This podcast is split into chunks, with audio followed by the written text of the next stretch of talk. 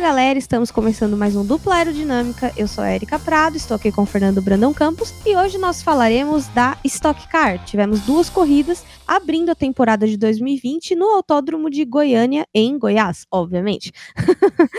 é, e aí, Fernando, tudo bem? Tudo ótimo. Finalmente, até o automobilismo brasileiro tá de volta. Foi muito bom ver a Stock, enfim, levando seus, seus dois carros pra pista, trazendo as novidades, trazendo tudo de volta. Foi, foi um retorno muito legal de ver. Foi uma boa, foram boas corridas, né? E além das boas corridas, ainda tivemos bastante, bastante diversão por ter é, essa volta às pistas, né? Porque esse ano é aquilo que eu falo, né? 2020 ia ser o ano para todo mundo, né? A Stock Car é, agregou uma marca a mais esse ano, né, o Toyota Corolla, né, o modelo Corolla, enquanto a Chevrolet continua com o Cruze, porém os carros foram alterados esse ano para que eles ficassem mais próximos ao carro de rua. Então eles ficaram um pouco mais lentos, porque teve que subir a altura da suspensão, teve que alterar o chassi do carro para ele ficar um pouco mais parecido com o de rua, teve que manter as portas, é, mexer na configuração é, de peso e etc, aerofólio. Então, assim, teve bastante novidade no, nos carros. Né? E com isso, algumas cagadas de principiante aconteceram durante a corrida, o que é perfeitamente normal, né? Como eu, o Giafone estava falando isso hoje na transmissão da, da Stock, justamente que isso acontece porque é um carro novo, então assim, você tenta prever todos os problemas, mas carro de corrida é um negócio que tem vida própria, ele tem as próprias vontades, ele tem as próprias os próprios mau humores, TPMs, etc. E aí às vezes acontece esse tipo de coisa mesmo.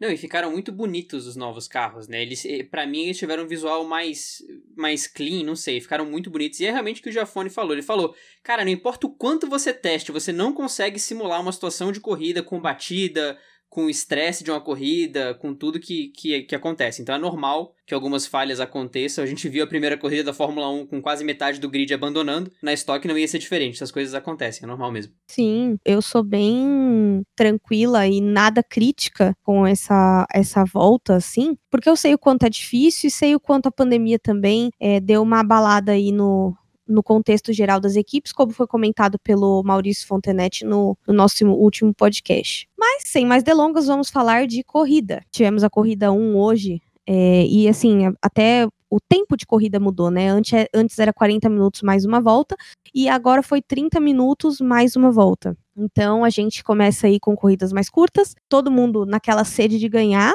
muita coisa para resolver ainda, e as corridas foram espremidinhas, tipo, começou um, é, acabou uma, já começou a outra, né? Que é uma coisa também é inédita na Stock Car, geralmente demora um pouco entre as duas corrida, corridas, ou às vezes é feita uma no sábado e uma no domingo. Sim, o próprio Quali teve tempo reduzido também, ao invés de três, uh, ao invés de três sessões foram só duas, foi tudo realmente compactado, muito para teste, não quer dizer que esse vai ser o modelo para essa temporada, temporada, mas era realmente um teste para você poder seguir com o calendário nas próximas etapas. As próximas vão ter, vão ter rodada dupla, vão ter três descartes também durante a temporada, porque assim, às vezes, por exemplo, numa etapa com rodada dupla, o piloto quebra na primeira corrida e ele não consegue correr na segunda porque ele quebrou na primeira, então ele não tem como ir para a segunda por causa disso. Então, até a penúltima etapa terão três descartes para tornar tudo o mais equilibrado possível. Assim, problemas de confiabilidade não se tornam um fator tão preponderante assim. Você ainda tem uma disputa legal e realmente tempos de adaptação. A gente vê tudo diferente. Eles com face shield, o pódio, que era um piloto por vez, pegava, levantava o troféu e ia embora. Então, muita coisa diferente, muita coisa sendo testada na estoque também. Mas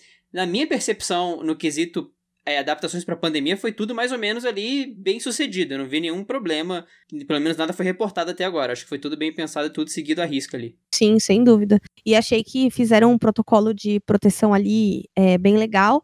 As corridas ficaram meio corrida raiz, porque não tem box montado, não tem muita coisa. É uma mesa, umas cadeiras para o pessoal da engenharia, sem muito vestuário para piloto. Os pilotos estão se vestindo no banheiro mesmo, então tá tudo mais mais under control, assim, dentro do, dentro do autódromo, todo mundo de face shield, de máscara, todo mundo testado, né? Quem estava testado que não não estava saudável não foi, né? Então é, foi, foi muito importante é, esse cuidado também da estoque com os pilotos e toda a estrutura que envolve ela. Embora o, o paddock estava bem vazio, né? A gente viu uma publicação do, do Grum, né, do Alexander Grunwald, e ele tava falando, e ele mostrava o paddock que nunca, em nenhuma hipótese, a gente imaginou um paddock tão vazio. Mas é uma medida necessária para que o show aconteça sem colocar a vida de ninguém em risco, óbvio, né? E aí a gente começa, além de tudo isso que a gente se adaptou e etc, né? A gente começa a ver a corrida, é, a corrida 1 foi uma corrida bem surpreendente, né? Porque ontem no classificatório, quem classificou melhor foi um Corolla, que foi o Corolla justamente do Ricardo Zonta, né? Ele pegou a pole position e ele largou hoje a largada foi limpa, não teve acidente. Acho que o pessoal também tá pegando um pouco mais leve por não conhecer os novos limites dos carros, né? Os carros estão muito diferentes. E aí o Zonta isolou lá na frente, pé no porão e foi embora como se não houvesse amanhã, né? É, o Zonta foi um destaque da primeira corrida, né? A gente vê a estoque como uma categoria que tem muita troca de liderança em algumas corridas, que a estratégia de pitches realmente bagunça muita coisa, mas o Zonta não foi afetado. Ele largou na ponta, disparou. Não que ele ficou muito longe do segundo colocado, mas em nenhum momento ele foi diretamente atacado. Ele conseguiu controlar ali a liderança, conseguiu controlar a ponta sem ser muito ameaçado. A largada foi completamente limpa. Um dos poucos que foi dar uma, uma, uma meia volta na, na Brita na primeira volta foi o Gaetano de Mauro. E outro piloto que se destacou foi o Alan Kodair, né? Porque o Kodair logo no começo já começou a, a, costurar ali o topo do pelotão. Sim, o Alan ele tem, ele foi arrojado nas ultrapassagens, soube usar o botão de ultrapassagem. Inclusive ano passado é, a gente não houve a pergunta de quantos botões de ultrapassagem tem, são 10. Né, cada um sai com 10 botões de ultrapassagem. E quem ganha o fan push tem é, alguns botões a mais também ali, se eu não me engano, o fanpush dá dois botões de ultrapassagem a mais, ou uma coisa assim, tem que pesquisar para ver. E ele teve um, assim, ele teve uma, uma performance muito boa, né? Quem não teve sorte, né, depois de mudar de equipe, foi o Gabriel Casagrande, que o carro dele ferveu, subiu muito a temperatura da água, e aí, assim, os carros da Stock têm um, um sistema de controle muito é, muito eficiente, né? Que ele tem alarmes. Então, o que acontece? Quando a água passa de determinada temperatura, o carro desliga. E aí você tem que esperar um pouquinho até ele ligar de novo. Só que, meu, isso numa corrida já era, né? Acabou a corrida dele. E aí infelizmente ele não pôde fazer muita coisa para remediar essa situação. É, o Gabriel Casagrande foi a primeira vítima, né? A corrida acontecendo em Goiânia, eu aqui em Brasília posso dizer que a situação é tensa e dramática, então tava muito quente e muito seco. E em uma situação que você tá começando o calendário, está conhecendo os novos carros, o superaquecimento fez várias vítimas, em especial na corrida 2, não só pelo carro novo, como também pela, por toda uma configuração. Foi falado que até a temperatura de cockpit é uma preocupação por conta do, do escapamento, enfim, mas o Gabriel Casagrande foi a primeira vítima do superaquecimento com a temperatura da água. E depois a gente teve uma batalha muito bonita entre o Vitor Gens e o Diego Nunes. O Vitor Gens foi um protagonista dessa prova, primeiro pelas batalhas e depois pelo carro dele, que começou a soltar pequenos pedaços no meio da prova, né? Parecia aquela, aquele, aquele conto do, do João e Maria que vão deixando os pedacinhos de pão pra, pra ver o caminho de volta pra casa. Parecia o esquema. filme dos Vingadores, né? Enzo, I don't feel so good. Pra quem não sabe, o Enzo Bortoleto é o dono da KTF, né? E aí ele deve ter falado, Mr. Enzo, I don't feel so good. E foi se desfazendo ao longo da corrida em pequenos pedaços até sumir, né? Foi triste. E isso continuou na corrida 2, né? A gente vai chegar lá depois, mas o Victor ele conseguiu largar na pole. E na corrida 2 ele largou na pole, mas continuou. O I don't feel so good, o carro despedaçando, assim. Foi, foi, foi triste. Foi uma morte lenta, coitado. Não, cara, e esses carros, assim, esse que ele, ele tá de cruze, né? Aí todo mundo pensa, ah, mas quem tá de cruze tá bem. Não, amado, mudou o carro. Então, assim, ninguém tá bem.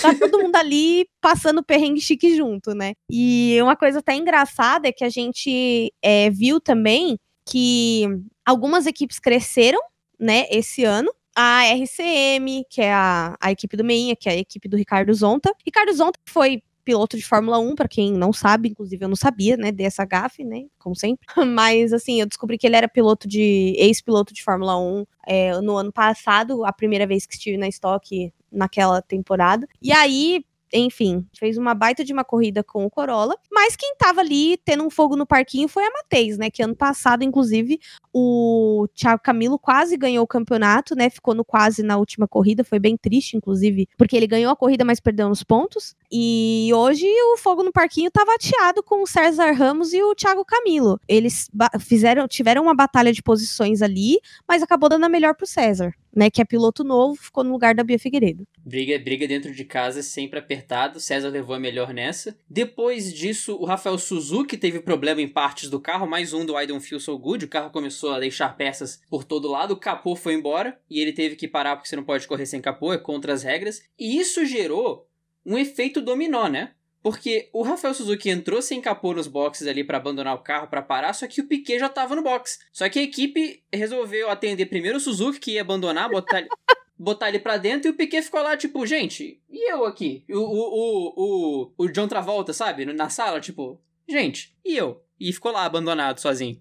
Nossa, foi bem Mercedes 2019, né? Na Alemanha. Foi um box foi total. bem atrapalhado. É, eu achei engraçado, porque eu tava assistindo e falei, gente, eles esqueceram o menino lá, entendeu? E ele parado lá pleno. E o povo colocando o carro do Rafael Suzuki pra dentro. E eu assim, oxe, onde vocês vão? Espera aí que tá faltando alguém aí, né? E, e foi assim, foi até uma. Quando o capô do Rafael Suzuki saiu, foi uma. Foi perigosa, foi uma, um momento perigoso, porque o capô sai voando, né? E, meu, é um pedaço do carro voando, sabe Deus em qual direção. Então foi meio assustador ver isso na onboard. E o Nelson Piquet com certeza ficou muito puto com o que aconteceu. Mas assim, né? Vida que segue. Rubinho, enquanto isso, né? Porque eu, eu sempre falo, o Rubinho é o rei da corrida 2, todo mundo fala isso, isso é uma coisa constatada. E enquanto tava todo mundo parando só pra trocar pneu- o Rubinho já meteu o louco do abastecimento ali na parada, fingiu que não foi com ele, entendeu? Só mantendo ali em banho-maria.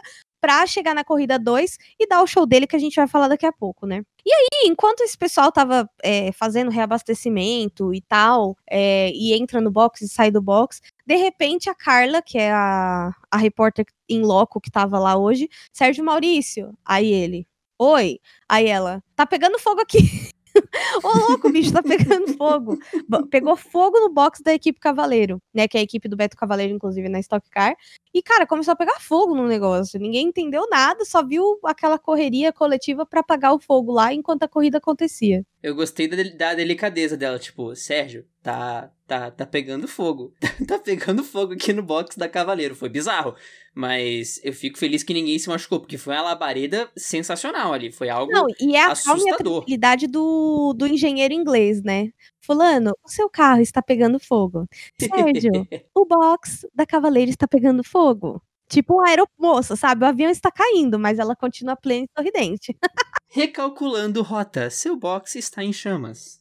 Não, e eu nem sei se eles chegaram a parar, né? Eu não vi se foi depois ou se foi antes da parada. Não consegui prestar atenção nisso. Mas enfim. Eu tenho a impressão que foi antes, foi depois, aliás. Eu tenho a impressão que foi depois. Mas detalhes, né? O importante é que foi uma labareda sensacional ali. Sim, sem dúvida. E aí a gente é, já comentou um pouco sobre o pessoal fazendo essa estratégia, porque para quem não sabe, se você não abastecer na corrida 1, você tem que abastecer na corrida 2, mas você só pode fazer isso quando abrir a janela de box. Então o desafio é calcular o combustível para que não falte para nenhuma das duas, né? E, e aí também, na estratégia do, da Stock Car, também são considerados os botões de push. Então, o tanto o Kodair quanto o Zonta estavam contando com esses botões de ultrapassagem, porque ao contrário da Fórmula 1, que você só abre o DRS quando tá atrás e aí depois o cara da frente pode acionar, na Stock Car você pode adicionar, acionar o botão de push para se defender, né? Então ali os dois estavam se contendo ali para deixar a batalha bonita pro final. E não foi só essa briga que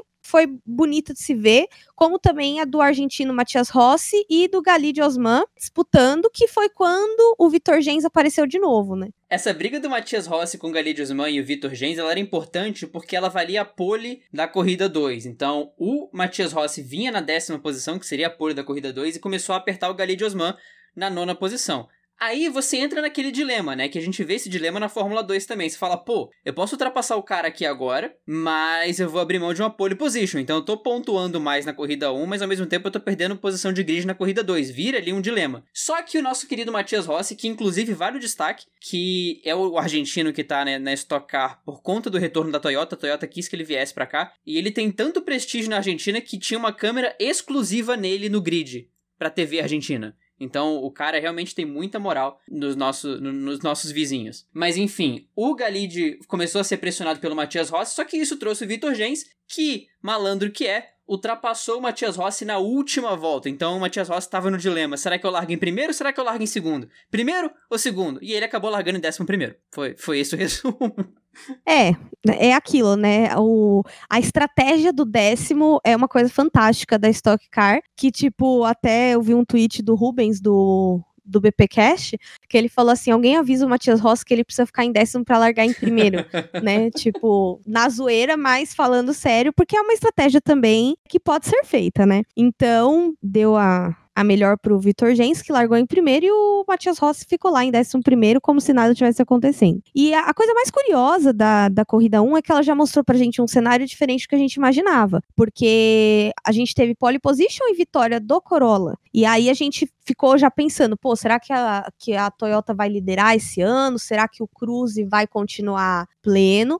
E aí a gente co conseguiu acompanhar um pouco melhor esse cenário na corrida 2 que inclusive é, mudou também um pouco de quem está nas pontas, né? Ano passado a gente tinha é, a Crown, né? Que era, na época, estava como CIMED, estava com patrocínio da CIMED, tinha a Mateis, né, na frente, a Full Time do Rubinho e a RC, ano passado. E esse ano a RC e a RCM continuam dominando, né, eles são a Mercedes da, da Stock Car, a gente estava comentando sobre isso num, num dos milhares de grupos de WhatsApp de automobilismo mas a gente mudou um pouco os players do segundo e do terceiro, né? Então ficou bem, tá bem legal assim acompanhar essa, esse começo. Então, assim, a Matheus ficou um pouco apagada na corrida 1 para voltar ao normal na corrida 2, né? Nessa corrida 2, como a gente estava comentando, o Vitor Gens largou na ponta, mas ele largou na ponta com um carro bem danificado, bem avariado. Então, logo ali na primeira volta, ele tomou uma ultrapassagem linda do Barrichello por fora. Foi uma coisa maravilhosa. E aí depois ele começou a cair no grid, ele logo foi superado pela dupla da Ipiranga. E aí começou a despencar posição por posição, por posição, por posição, e enfim acabou indo lá para trás no grid, junto com o Matias Rossi. Matias Rossi também largou em 11, mas antes do final da primeira volta já estava lá em vigésimo. Deve ter se envolvido em alguma confusão também na, na primeira volta. É, eu achei bem engraçado que eu fui acompanhando, né, pela internet a, a corrida 2. E, cara, é muito engraçado quando você não tá vendo exatamente o que tá acontecendo, né? Então eu fui acompanhando como o que o pessoal estava comentando, e depois fui vendo os vídeos picados sabe? Então você tem várias partes e aí você vai juntando mentalmente aquelas partes para dar o resultado final, né? E assim, é, a gente comentou que o, Gali, o Galide já vinha com é, dificuldade com o próprio Vitor Gens na, na primeira corrida, e na segunda ele perdeu duas posições e ro acabou rodando numa briga por posição com o Ricardinho Maurício, né? E aí a gente vê de novo as Eurofarmas ressurgindo ali, e um novo nome do, do nada que aparece quem? Lucas Forest, que ano passado já estava, ele estava na Vogel, Vogel Vogel, Vogel, Vogel. Como será que se fala esse nome? Não sei. Eu chutaria Vogel, mas segue o jogo. O Vogel Motorsport, que ele ainda tá na mesma equipe, né, com o, o carro número 12, e, e ele surgiu ali na briga, é, ali, no, ali no, no, pelotão entre os 10 primeiros, ele surgiu ali na, na briga com o Zonta e o, e o Kodair, é, mas ele acabou parando, né? É, o, o, o Forrest acabou bagunçando as coisas mesmo, né? Ele deve ter sido a,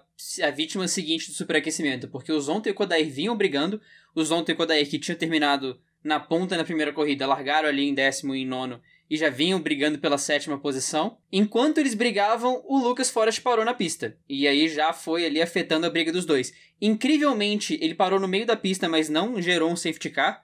Conseguiram tirar o carro dele rapidinho ali para não atrapalhar a prova. Mas, logo depois, o Kodair também enfrentou superaquecimento. E primeiro o carro dele entrou em modo de segurança, ele perdeu performance, né? E depois ele recuperou a performance. Mas logo depois ele parou na pista de vez. É, e eu achei engraçado porque de início, quando ele antes dele parar, segundos antes, parecia que ele tava andando para entrar na briga. Só depois eu fui entender que ele parou. Aí eu falei, cara, eu acho que na verdade ele já tava ali meio que parando e, e aí ele se envolveu no bolo, mas meio nem Deus sabe como eu cheguei aqui, sabe? Foi bem Foi um momento bem esquisito, assim, para quem tava assistindo e pra quem tava ouvindo. Eu só tenho seis anos, o que eu tô fazendo aqui? É, socorro. Como eu vim parar aqui? Eu tava vendo show da fé. Ai, gente, não, verdade. É, e aí, enquanto ele parava. Kodair também parou. Na verdade, é, eu não parei para fazer essa conta, mas teve uma, uma turma considerável que superaqueceu e abandonou a corrida, né? E a corrida ela foi é, difícil tanto pelo calor quanto até por algumas condições de pneu, de do, do motor mesmo, do, da novidade do carro, porque assim eles também não tiveram muitos treinos pré-temporada justamente por causa do Covid. Essa corrida já foi adiada umas 75 vezes, já mudou de autódromo. É, então, por exemplo, o Ricardo Zonta, que tinha ido super bem na primeira corrida, ele rodou, hum, tipo, ali no meio da corrida e foi lá pro, pro fim do grid e acabou abandonando porque provavelmente teve algum problema também para ter rodado e ter perdido tanto rendimento do carro. É, o problema do Zonta foi no freio, né? Foi no maior estilo Felipe Drogovic. A gente viu o Drogovic na Áustria com um freio incandescente. Nossa. E aí o, o, o Drogovic chegou no box com o freio pegando fogo, o mecânico olhou e falou: É, botar um pneu por cima tá top. E aí o, o Drogovic voltou pra prova. O Zonta não teve a mesma sorte, ele chegou com o freio em chamas, e aí já tinha ali um, um, um bombeiro para apagar o fogo com o extintor, e o Zonta foi ficando por ali mesmo. Ele rodou porque ele evitou contato, né? Ele tinha perdido o freio e enchia a traseira de alguém que agora não me lembro quem era, mas aí ele tirou e rodou bonito na grama, depois ele parou nos pits mesmo com, com freio em chamas. Nesse caos todo, a gente teve um safety car, que entrou com 15 minutos pro final da prova. E isso bagunça tudo, né? Nesse meio tempo, o, o Thiago Camilo apertou o Rubinho na saída. E vale uma nota aqui, que eu vou pular rapidinho na pauta, porque tem informação nova e não, por isso não tá na pauta. Depois do safety car, o Thiago Camilo apertou o Rubinho, não conseguiu passar, e os quatro primeiros do, do pelotão foram pro box juntos. Entraram juntinhos, os quatro. Pá! Só que nessa brincadeira, o Ricardo Maurício conseguiu passar o Thiago Camilo na saída dos boxes. Mas o Ricardo Maurício, que tinha saído de Goiânia como líder do campeonato, foi punido pela CBA com 20 segundos por atitude antidesportiva ao ultrapassar Thiago Camilo de maneira indevida durante o pit stop. Dessa forma, ele cai de quarto para décimo terceiro na corrida 2. Então, que era um pulo do gato pro Ricardo Maurício, acabou sendo um tiro no pé e ele foi punido aí na, na corrida 2. Ah, então acabou de sair essa informação, né? Porque eu não, eu não cheguei nem a ver. É, saiu às quatro e meia. A gente tá gravando ah. seis. É, foi agora há pouco. Foi agora há pouco. É, não faz tanto tempo não. Teria que ter entrado para ver, mas eu sinceramente não entrei. Bom, e aí depois da, da confusão do Ricardo Maurício, do passa, mas não passa, é, a gente teve o, o Nelsinho Piquet, né, que inclusive fez aniversário ontem. Ele saltou para segundo lugar. E quem aparece de novo, a Blau Motorsport com o Diego Nunes em terceiro. E a RCM, olha lá, eles de novo com o Corolla, Bruno Batista em quarto lugar. Então a gente teve dois, é, teve um, uma bagunça aí. O Nelsinho tá de Corolla, Diego Nunes tá de Cruz e Bruno Batista tá de Corolla. Então a gente dá para ver que, eles, que os carros estão bem equalizados, né? Que foi um que a, o trabalho das equipes e de, de toda a parte técnica foi muito bem feito, de acordo de uma forma que desse para ter mais batalhas ainda. A, a Stock Car é muito conhecida, não só aqui como em outros lugares, como uma categoria muito competitiva, né? É, no próprio Quali, né? O top 10 do Quali foram cinco Corollas e cinco Cruzes, né? Isso mostra como tá realmente equilibrado. Então, a, a Toyota chegou muito bem na categoria, não chegou para ser coadjuvante, chegou para brigar mesmo na ponta. O Nelsinho, o Diego Nunes e o Bruno Batista saltaram justamente o Ricardo Maurício e o Thiago Camilo, que estavam na briga ali quando entraram no box junto com o Rubinho. Só que com 4 minutos pro fim, o nosso querido Diego Nunes tomou ultrapassagem dupla do Bruno Batista e do Ricardo Maurício e acabou saindo do pódio. O pódio, esse último degrau do pódio acabou ficando com o Bruno Batista, que inclusive apertou muito o Nelsinho Pequeno final da prova, mas acabou que o pódio ficou realmente com o Rubinho, que venceu com tranquilidade, não foi ameaçado, ninguém apertou além do Thiago Camilo pós-safety car ali, seguido pelo Nelson Piquet e pelo Bruno Batista apertando muito o Nelson Piquet, que tinha sido esquecido no box na corrida 1, mas na corrida 2 ele, ele realmente voltou e se recuperou. é, foi assim uma corrida bem bem louca do primeiro para trás, né? Porque o Rubinho, cara, uma coisa que eu admiro muito é que a hora que ele pega a brecha certa, ele vai embora e cara, esquece, vocês não vão pegar ele, não vão alcançar ele. E foi o que aconteceu hoje com o Nelsinho Piquet e com o Bruno Batista, né? Eles nem chegaram a a incomodar a tranquilidade do Rubinho, que já estava naquela, naquela fase do passeio, né? Que é quando você fica isolado de todo mundo. E aí você não sabe o que tá acontecendo, você sabe onde você tá e é só isso que você sabe naquele momento. Exatamente. Mas o Rubinho provou mais uma vez que é o rei da corrida 2, né? É impressionante como ele, ele honra esse apelido. Sim, o Rubinho, meu, sem, sem comparações, cara, não tem como você comparar um cara como o Rubinho. Ele é muito, ele é muito arrojado, ele sabe o que tá fazendo na pista, ele, ele realmente tem uma estratégia boa, ele respeita as estratégias e com isso ele vai indo, né? Bom, e agora que a gente já contou as histórias das duas corridas, a gente vai falar das classificações. No fim, como é que ficou a classificação de pilotos, Fernando? Após a punição do Ricardo Maurício, Rubens Barrichello é o líder com 38 pontos. Quem diria, a gente começou dupla só com Fórmula 1. Eu nunca pensei que ia falar Rubens Barrichello em um, uma classificação de pilotos, mas agora eu tenho essa possibilidade, eu tenho essa, essa alegria.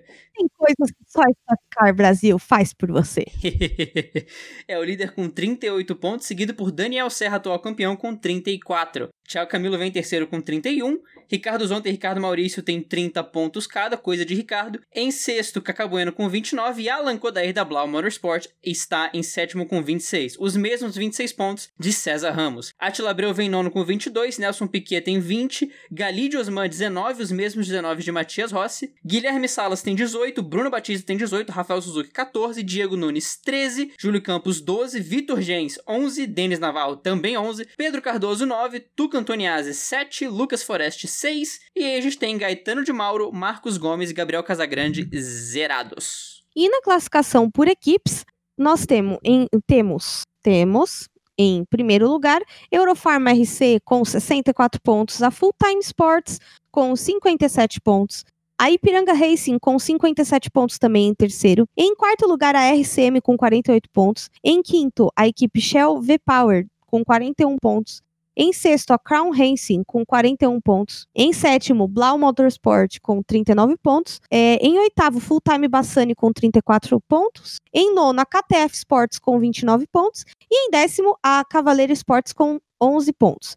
Em décimo primeiro, a Hotcar Competições com 7 pontos. É, em décimo segundo, a Vogel Motorsports com 6 pontos. E a única equipe zerada é a R Mateis, que é a equipe do Júlio Campos e do Gabriel Casagrande, que não, não se destacaram nessa corrida, infelizmente, né? Então eles estão em 13 terceiro aí na, no campeonato. Então, vamos agora para os nossos best fans. Fernando, quem foram os best fans do Twitter? No Twitter nós tivemos o Wesley, que fez uma análise gigante do episódio 50. Obrigado por, por todas as piadas e comentários. Wesley o Luiz Ferreira, o arroba Otário F1, Léo Fischer em dobro, Aline em dobro, Chumaquinho Top, nome novo, nome novo por aqui, Sim. Chumaquinho Top falou uh, da gente, a Erika Fioranelli, a Michelle Bragantini, Júlia Vieites, Davi Magrão, José Henrique Moraes e Júlio Ferreira. Lembrando que esses são os best fans correspondentes aos episódios 50 sobre o GP da Hungria e o episódio 51 do, da vida de um chefe de equipe, que a Erika já citou com o Maurício, vale muito a pena, especialmente para quem acompanhou o estoque hoje, muito bom acompanhar. E no Instagram, quem a gente teve? Nós tivemos a Opala Stock Car do, do Thiago. Desculpa, Ti. É, o Gabriel Figueiredo, a AF Racing, que acredito que seja uma corrida de auto, de uma corrida, uma, uma equipe de automobilismo virtual, o Matheus Six, o Jonatas Mello, a Ana Máximo, Michele Bragantini, de novo, a Le Ranieri e Stefan Ramos. E eu queria agradecer né, aproveitar que a gente está falando disso, a todo mundo que tem interagido, dado RT, com, conversado com a gente sobre o podcast. O episódio 50 foi um, um episódio, assim, muito marcante pra gente, porque foi quando a gente conseguiu enxergar tudo que estava acontecendo é, no Dupla e a gente se sentiu muito acolhido por vocês, então, mais uma vez, muito obrigado. É, e achei bem interessante que vocês dão sempre feedbacks positivos sobre os assuntos que a gente traz aí, a gente traz uns assuntos meio off-topic, digamos assim, da, das corridas, além do, do comentário de corrida. E eu fico muito feliz que vocês interagem muito com a gente quando vocês dão suge sugestões sobre o que a gente pode falar, as histórias que a gente pode contar. É, a gente pretende, claro, né? Agora em agosto vai ser um mês dificílimo e muito corrido, porque vai ter Fórmula 1, vai ter Fórmula E, que nós vamos começar a cobrir esse, esse ano, essa, esse finalzinho de 2020, para a temporada de 2021 também, e Stock Car. Então a gente vai estar tá um pouco corrido, mas a gente promete que assim que tranquilizar a, a agenda de corridas, nós temos mais temas off-topic para trazer para vocês. E a gente fica muito feliz quando vocês dão sugestão, quando vocês mandam mensagem, quando vocês compartilham, quando vocês comentam. Então, continuem com a gente e realmente muito obrigada. Cada vez vocês me surpreendem mais, me deixam mais feliz como podcaster. Jamais é, imaginei que o Dupla chegaria nesse, nesse estágio. Então, muito obrigada mesmo por tudo que vocês têm compartilhado aí com a gente. Achei importante ressaltar isso depois dos Best Fans, porque foi uma onda de carinho e de alegria muito boa de ser recebida durante essa semana, é, depois do episódio 50 e depois do episódio 51, né? Então, muito obrigada a todos e E é isso, né? A gente começa a nossa despedida aqui. Fernando, quer considerar alguma coisa? Não, é, é exatamente isso, né? O retorno de carinho e de tudo que as pessoas fizeram no episódio 50 foi maravilhoso. A surpresa que foi. Agora temos confirmações que foi pensada por Jonatas Mello e Júlia Vietes. Muito obrigado por quem mandou áudio, mas também por todo mundo que deu parabéns no Twitter, por todo mundo que tá aqui sempre comentando, porque é isso que motiva a gente, sabe? É legal você soltar um episódio que Durante a interrupção, aqueles episódios de off-topic que vocês comentavam, mesmo não sendo uma análise de corrida, mesmo não sendo nada assim, e ainda tinha retorno, e agora, quando a Fórmula 1 voltou, eu brinquei com a Erika recentemente que toda corrida é um GP da Alemanha do ano passado, porque o nosso episódio pico no ano passado foi o GP da Alemanha, mas todos os lançamentos de pós-corrida da Fórmula 1 esse ano foram equivalentes ao GP da Alemanha do ano passado. Então, não só o reconhecimento de que a gente estava precisando de automobilismo, mas também muito obrigado pelo carinho que vocês têm, porque isso vem de vocês, é do play de vocês, da divulgação de vocês, de, de boca a boca, de um retweet, de, de, um, de um compartilhamento. Então, realmente, um muito obrigado, porque a gente voltou com tudo em 2020. Vai ter corrida pra caraca, mas vai ser legal, vai ser divertido. é, e é isso aí, pessoal. E agora a gente se despede por aqui. Esse podcast um pouco mais curtinho, porque a Stock tem corridas muito rápidas. se você moscar, você perde.